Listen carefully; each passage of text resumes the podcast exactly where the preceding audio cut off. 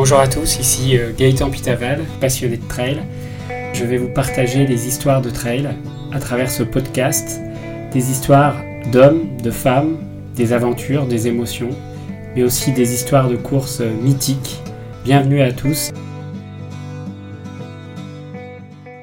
Autrement, on a fait le choix de ne pas avoir de partenaire. Euh, faut pas me demander pourquoi, parce que c'est un truc comme ça qui m'est passé à travers la tête. Et je voulais quelque chose de simple, en fait. Je voulais trancher avec euh, tout ce qui se fait. Euh, bon, il est sûr que la course, elle est carrément déficitaire, parce que donc euh, ça, c'est unique, je crois.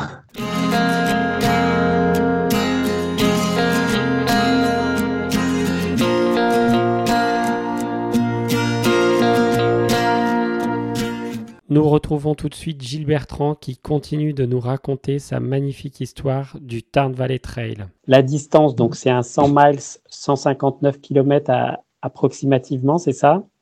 Oui, c'est vraiment 159 pour l'instant. 159. Alors, euh, et là, là enfin, ceux qui sont inscrits ou ceux qui ont été un peu curieux ont, ont, pu constater que la distance elle a constamment varié pendant un an entre 156 et 161 parce que j'ai fait des ajustements parce que des fois je, partais sur une idée qui me semblait euh, être la meilleure. Et puis finalement sur le terrain je me disais ben non euh, c'est le chemin il paraît bien mais en fait il est encastré dans les buis on ne voit rien on n'a pas de pays pas de paysage alors que alors que si on était de l'autre côté des buis on aurait euh, on aurait une vue magnifique mais on ne voit rien. Donc ben, finalement, je, faisais, je, changeais le parcours, je les faisais passer par le haut. Puis le parc des, Cévennes m'a imposé euh, des petits changements. Euh, au début, il n'y a pas si longtemps, il y a trois semaines, parce qu'il y a un propriétaire qui, souhaite que les randonneurs ne passent plus devant chez lui. Euh, C'était tout près du départ, ça. Et puis, un petit changement avant Kézac aussi, qui est lié à un oiseau qui euh, risque d'être présent en, en avril-mai. Donc euh, voilà, il a fallu faire des petits aménagements, mais aujourd'hui, mon parcours il est donc euh, validé, il a été déposé, il a été certifié. Mmh. J'ai même eu l'autorisation écrite, euh, c'était avant-hier, du parc donc, national des Cévennes, et il fait bien 159 et 6500 positifs. À boucler en moins de 40 heures. Et alors, les places sont limitées à 400, hein, c'est ça? Exactement, ouais. Et là, aujourd'hui, on approche les 350 inscrits. Je ne sais pas si on fera 400 parce que je pense que les gens, là, maintenant, sont, ça rentre au compte-goutte parce que les gens, si, les coureurs s'y sont pris quand même assez tôt. Ouais, pour le 6 mai. Euh, oui, euh, c'est une, une, course à 100 miles, on ne se décide pas deux jours avant. Donc, euh, mm. les coureurs qui avaient envie de faire quelque chose de très différent de ce qui se fait ont coché de suite sur leur agenda, ils se sont inscrits. Donc là, c'est un par jour ou un tous les deux jours qui rentre. Combien on va faire, je ne sais pas. Alors, en fait, au départ, je voulais, je voulais prendre le même nombre d'inscrits qu'à la Western State, c'est-à-dire 369. Bon, cette année, ils ont triché parce qu'ils ont pris 379, je crois, quelque chose comme ça. Mm. Parce qu'ils ont, ils ont eu des invitations, ils ont, ils ont été contraints de prendre des invitations, je crois mais ça, j'aimais bien le chiffre 369, voilà, parce que euh, je suis assez sensible aux chiffres et à la déclinaison des chiffres, comme ça, euh, j'aime bien quand ça sonne à l'oreille et, quand ça se multiplie, quand euh, on additionne et qu'on obtient le chiffre suivant, etc. Je suis assez ah, sensible à ces choses-là. Et 369, ça me plaisait. Alors c'est vrai qu'on aurait, 3, on aurait 369 coureurs, ça me plairait bien. Quelque part, aujourd'hui, on a rempli notre contrat. Bon, il est sûr que la course, elle est carrément déficitaire parce que on a, on, a, on, a, on a pris la décision de ne pas avoir de partenaire. Donc euh, ça, c'est unique, je crois. Alors, il y a à, l'exception du, parc euh, naturel régional des Grands Causses qui soutiennent l'épreuve, et puis euh, l'eau de Kézac, puisqu'on passe, passe au pied de la source, donc on va pouvoir boire l'eau gratuitement de Kézac. Mais autrement, on a fait le choix de ne pas avoir de partenaire. Euh, faut pas me demander pourquoi, parce que c'est un truc comme ça qui m'est passé à travers la tête. Je voulais quelque chose de simple, en fait. Je voulais trancher avec euh, tout ce qui se fait. Je voulais pas faire, euh, faire de, par exemple, je voulais pas faire une multidistance, parce qu'il aurait été facile pour nous de faire cinq distances, de 20 à 100, à, de 20 km à 100, et puis faire 3000 coureurs, ça aurait été facile. On les aurait fait, les 3000. On les fait à l'hivernal, on les aurait fait, là, mais je voulais pas ça. Euh, et je, je me suis dit, tiens, est-ce qu'on est capable de faire une course sans partenaire? Bon, on va la faire, mais on va faire un déficit, je le reconnais. Mais bon, voilà, c'est comme ça, faut l'assumer. on verra l'avenir de la course. Euh, voilà, c'est vraiment une épreuve très très différente. Bon, après, bien sûr, on s'inscrit dans une démarche euh, éco-événementielle. Donc, on, on essaie d'être euh, très rigoureux. Par exemple, là, on vient de passer trois jours avec Odile en vélo, faire des repérages. Bon, ça fait 300 bornes en trois jours. Voilà, c'est des petites choses comme ça, mais qui, c'est je suis pas, je suis pas 100% pour les, les, épreuves euh, éco-événementielles parce que ça fait peser beaucoup de contraintes sur l'organisation. Et il y a des choses qu'on peut faire facilement, il y a des choses qui sont très complexes. Et surtout pour les grosses courses. C'est vraiment parfois des quadratures, des quadratures du cercle. Et nous, je vois au Templier, on tend vers ça, mais on, on ne peut y aller que étape par étape. Là, là, c'est les 400 coureurs, c'est beaucoup plus facile. Je pense qu'à 90%, franchement, euh, on sera euh, vraiment euh, éco, éco-responsable avec un, impact carbone qui sera quand même assez faible. Donc c'est ce qui est génial, dans, en tout cas quand on t'écoute, c'est le côté euh, puriste de ce trail, vraiment, euh, on peut dire à l'américaine, parce que c'est vraiment ça, c'est sur les traces des, des trails des, des, pionniers américains, la, la, Western State, le Hard Rock 100 ou le Leadville Run. Et surtout, ce qu'il y a de génial aussi, c'est que tu permets également d'avoir des pacers sur cette course Oui, ben là, c'est vrai que j'ai copié le modèle américain où le pacer est, autorisé. Ben, je pense pratiquement sur toutes les courses. Moi, toutes les courses que j'ai vues là-bas l'autorisent. je trouvais que c'était une bonne idée en termes de sécurité, déjà. Ça permet aux coureurs et nous, organisateurs, euh, d'être un peu plus sereins parce qu'on sait qu'on aura un tiers des coureurs qui seront donc euh, épaulés. Et puis, on parlait d'harmonie et tout à l'heure et je trouve que ça, ça contribue à, favoriser des, échanges et, peut-être de rendre la course euh, plus harmonieuse et d'être en complicité avec quelqu'un.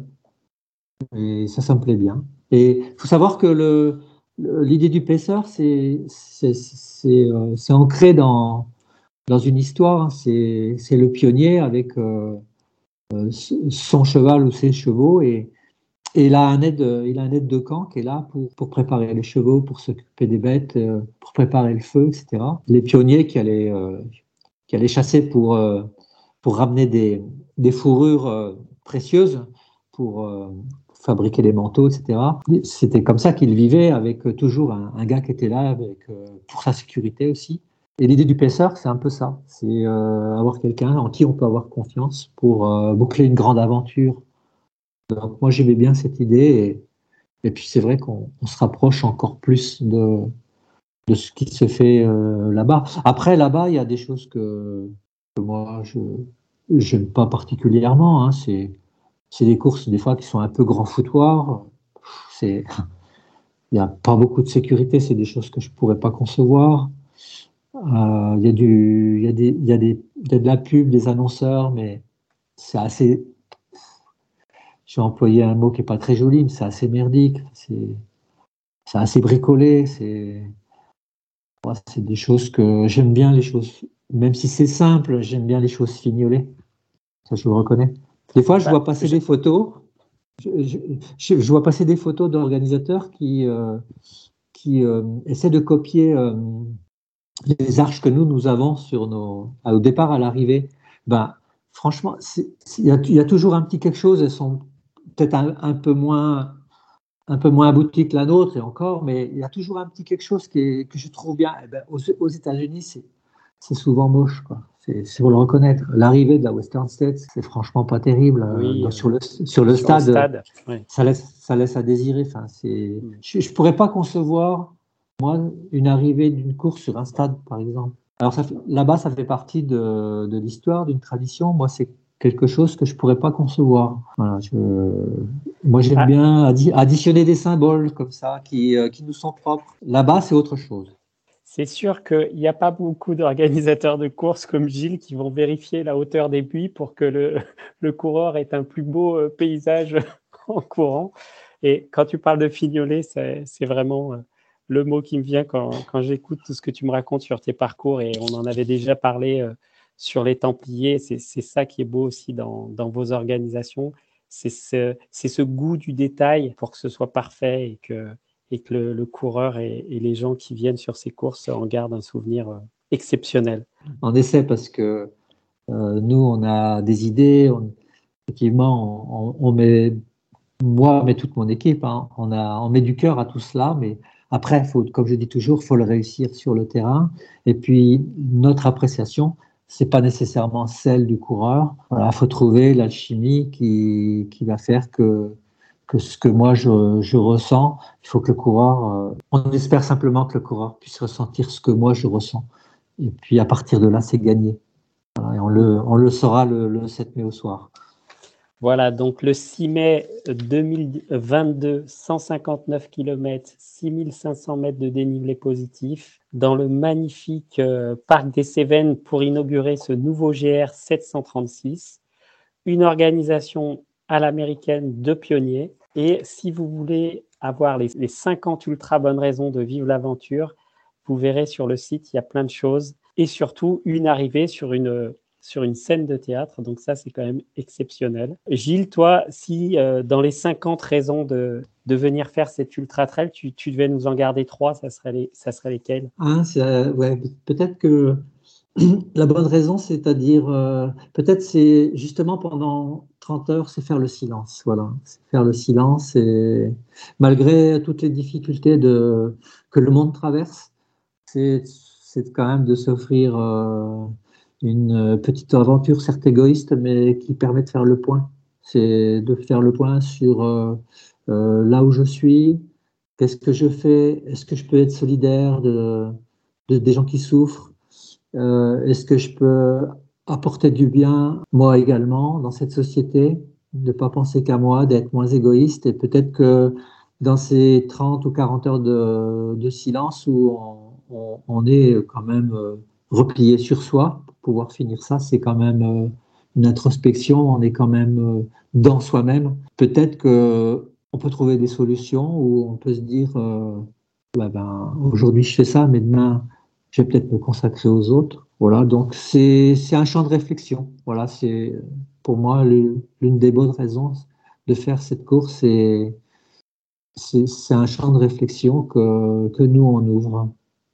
Et puis si, euh, puisque ça se passe, euh, puisque l'arrivée se, déroule sur une pièce de théâtre, c'est de se dire que c'est peut-être l'occasion d'écrire une belle histoire personnelle. Eh bien, écoute, je te remercie beaucoup, euh, Gilles. Je, pense que nos auditeurs seront ravis d'avoir entendu la création de ce nouveau Tarn Valley Trail qui aura lieu le 6 mai 2022 dans une magnifique région. Et on a hâte d'avoir les premiers retours euh, des, participants et des organisateurs pour savoir si, tout s'est bien passé. En tout cas, je te, je te remercie et puis euh, je, je, souhaite que chacun à son, à son niveau, que ce soit sur 3 euh, km en marchant ou, ou 160 en courant, puisse trouver du plaisir et de l'harmonie. Merci. Merci Gilles. Voilà, cet épisode de Trail Story est maintenant terminé. Je vous remercie de votre écoute.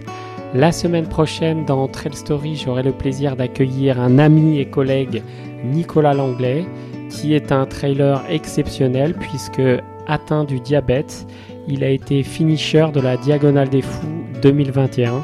Il nous racontera son expérience avec un premier échec en 2019 sur cette course et sa revanche en 2021 avec une course mythique pour lui. J'ai hâte de vous partager son expérience. N'hésitez pas à nous retrouver sur tous nos réseaux sociaux, Facebook, Instagram, sur trailstory.fr également et surtout sur Apple Podcast. N'hésitez pas à nous noter 5 étoiles et à nous laisser un commentaire, ça nous fait extrêmement plaisir. Nous terminons en musique avec une chanson choisie par euh, Gilles Bertrand avec la chanson d'Alabama Shake, Don't Wanna Fight. Bonne aventure trail à vous